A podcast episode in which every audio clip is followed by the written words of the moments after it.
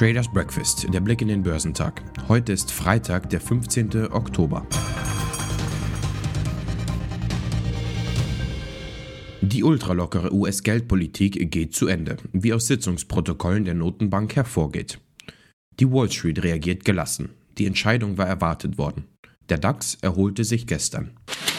Die Aktien im asiatisch-pazifischen Raum legten im Donnerstagshandel weitgehend zu da die Anleger auf die Veröffentlichung der chinesischen Inflationsdaten für September reagierten. Chinesische Festlandaktien schlossen leicht schwächer. Der Shanghai Composite sank um 0,1% auf 3558 Punkte, während der Shenzhen Component leicht auf rund 14.341 Punkte fiel. In Japan stieg der Nikkei um 1,46% und schloss bei 28.550 Punkten.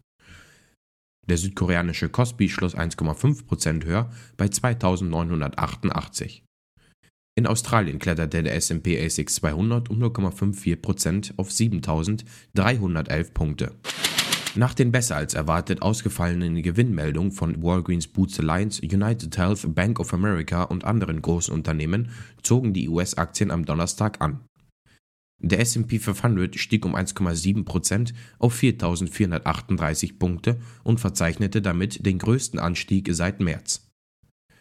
Der Dow Jones stieg um 534 Punkte bzw. 1,6% auf 34.912 Punkte. Der Nasdaq Composite stieg um 1,7% auf 14.823.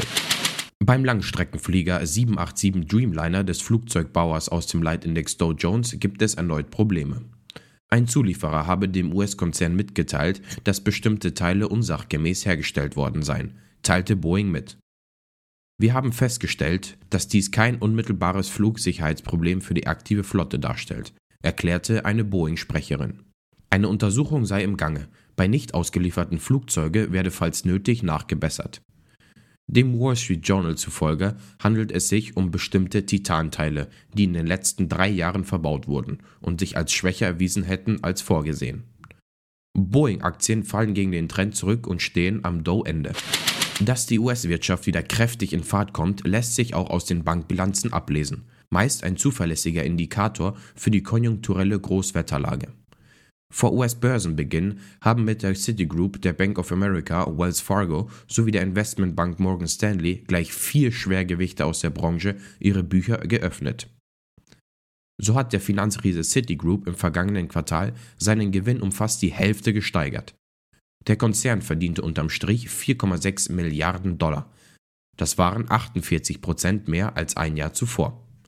Auch die Bank of America hat für das dritte Quartal dank erneut gesunkener Risikovorsorge und Zuwächsen im Verbrauchergeschäft einen Gewinnsprung ausgewiesen. Der Nettogewinn kletterte auf 7,26 Milliarden Dollar von 4,44 Milliarden Dollar vor Jahresfrist, ein Plus von mehr als 63 Prozent. Die US-Bank Morgan Stanley hat unter anderem dank der Stärke im Investmentbanking und der Vermögensverwaltung einen Gewinnsprung verbucht. Der Gewinn stieg um gut 36 Prozent auf 3,7 Milliarden Dollar.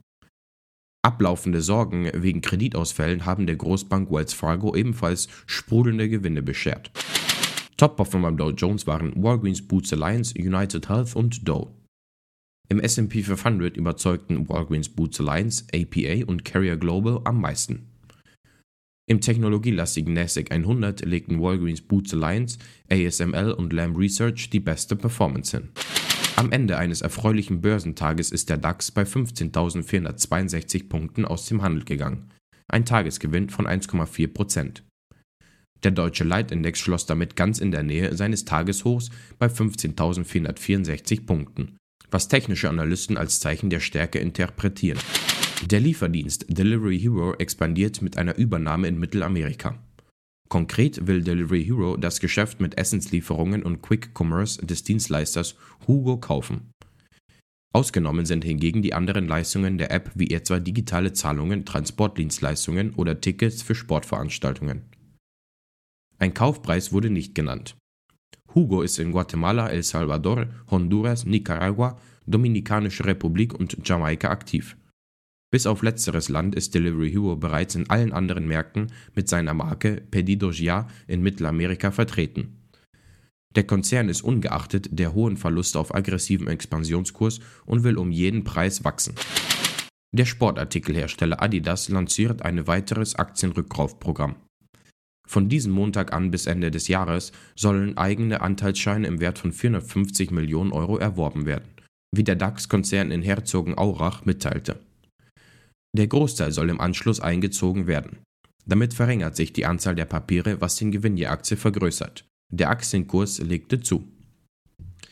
Top-Performer am DAX waren Siemens, HelloFresh und Infineon. Zum Wochenausklang wird die Handelsbilanz für die Eurozone bekannt gegeben.